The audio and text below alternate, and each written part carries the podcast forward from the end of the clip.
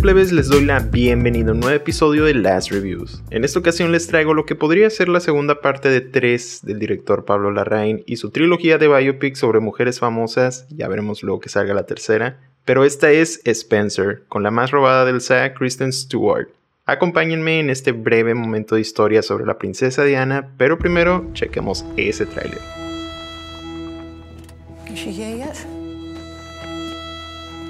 Not no. Then she's late. Yes, she is late.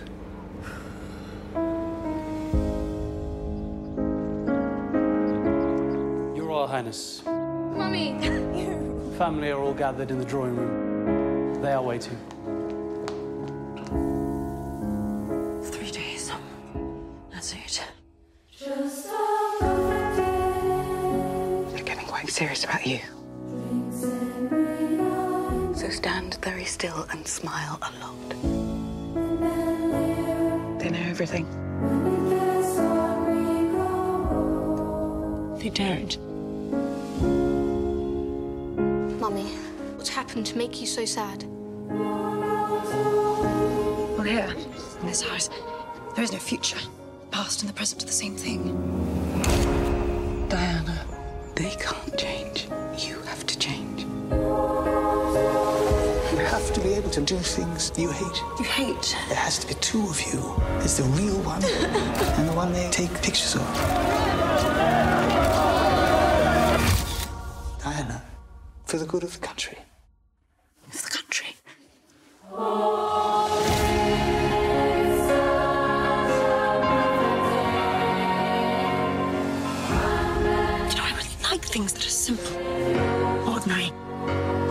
Real. There's no hope for me. Not with them. Fight them. You are your own weapon.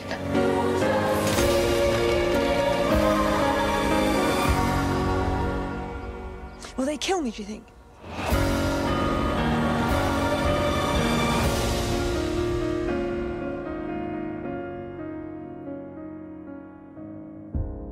Atrapada en un mundo al que nunca sintió que pertenecía, Spencer nos narra una historia ficticia entre comillas sobre una Navidad de la princesa Diana con la familia real después de que brotaran algunos chismes y escándalos de los mismos. Esta nueva película de Pablo Larraín es otro biopic, pero que no sigue el formato convencional, yéndose a lo que podría ser una historia ficticia o no, sobre lo que pasaba en esos momentos con la princesa Diana. Nos habla de sus desórdenes alimenticios, del escándalo del engaño del príncipe y hasta teorías conspirativas que nos hace pensar en el futuro que le deparaba después de esa Navidad. Parte drama, parte thriller de horror psicológico, trata sobre una mujer atrapada por la misma gente que conoce, su familia. Una reimaginación de un momento en la vida de la princesa de la gente, la princesa Diana, interpretada por Kristen Stewart, quien a mi parecer da una de las mejores actuaciones del año. Aquí hay pelea y hubo robo.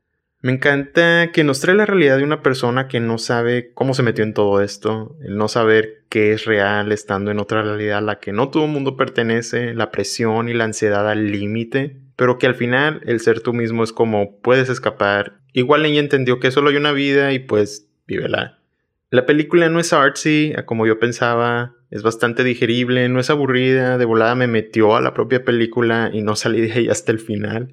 Excelente trabajo directorial de Larraín, no sé por qué no hay más mención sobre su dirección. Tanto detalle que pone en que todo sea simétrico cada rato, centrando la cámara a todo momento, todos los componentes de una gran película están ahí, edición de lo que vemos cuando debe, la fotografía desde el tono de color, los movimientos de cámara, esos vestuarios, el maquillaje y peinado, la música, mi favorita después de Dune, y sin duda la actuación que hace brillar esta película, increíble, muy buen guion también. La música que nos avienta Johnny Greenwood aquí es una mezcla de jazz que ya chillando se mete entre tu piel cada vez que suena y nos pone bien tensos, de verdad está divina. La fotografía plano por plano, cada shot increíble y tan bello. La película me dio a entender algo que yo ya he estado predicando desde hace rato, de lo que ponemos tan arriba en apariencias y saber que no valen para nada. Lo que el mundo espera de nosotros no es lo que debemos ser, como dice la misma película, es solo ropa. It's Just Clothing, solo unos trapos viejos pues de Chanel y Gucci tranquis. Solly Hawkins también es muy buena aquí en la actuación, no esperaba tampoco esa historia que le iban a dar. Hay muy buenas escenas aquí para analizar, la primera de la cena y el collar de perlas, la mesa de billar, los gritos esquizofrénicos de diles que no estoy bien mientras Ana Bolena camina ahí junto con ella. El pensar de nuestra vida mientras tenemos los pies a medio escalón y corremos de todo, me gustaron mucho todas esas escenas, son de mis favoritas también del año.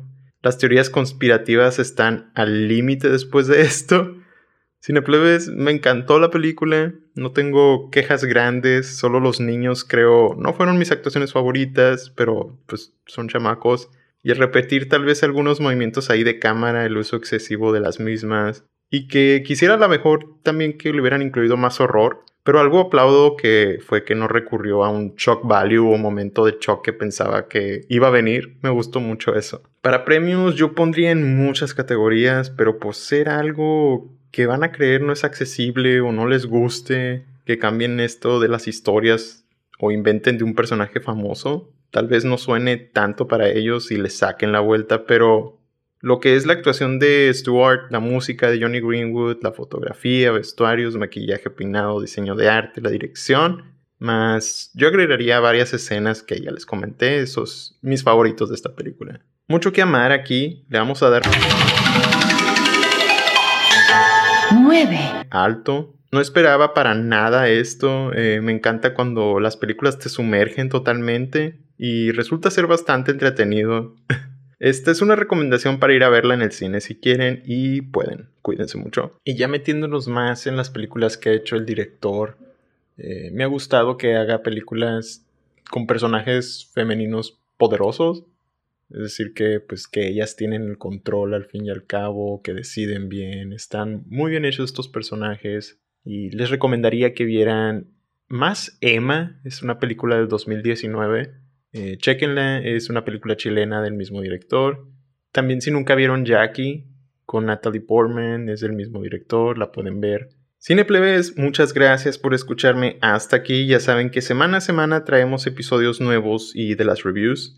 Nos pueden escuchar en su plataforma para podcast favorita. No olviden suscribirse o agregarnos o seguirnos ahí y darnos 5 estrellas. Denle a la campanita también para que les lleguen notificaciones de lo nuevo por Spotify. Y también andamos todos los días con cositas en redes sociales, Twitter e Instagram. Ya saben, ahí estamos como CineCrunch Podcast. Mi nombre es JC Lafarga y nos escuchamos hasta la próxima.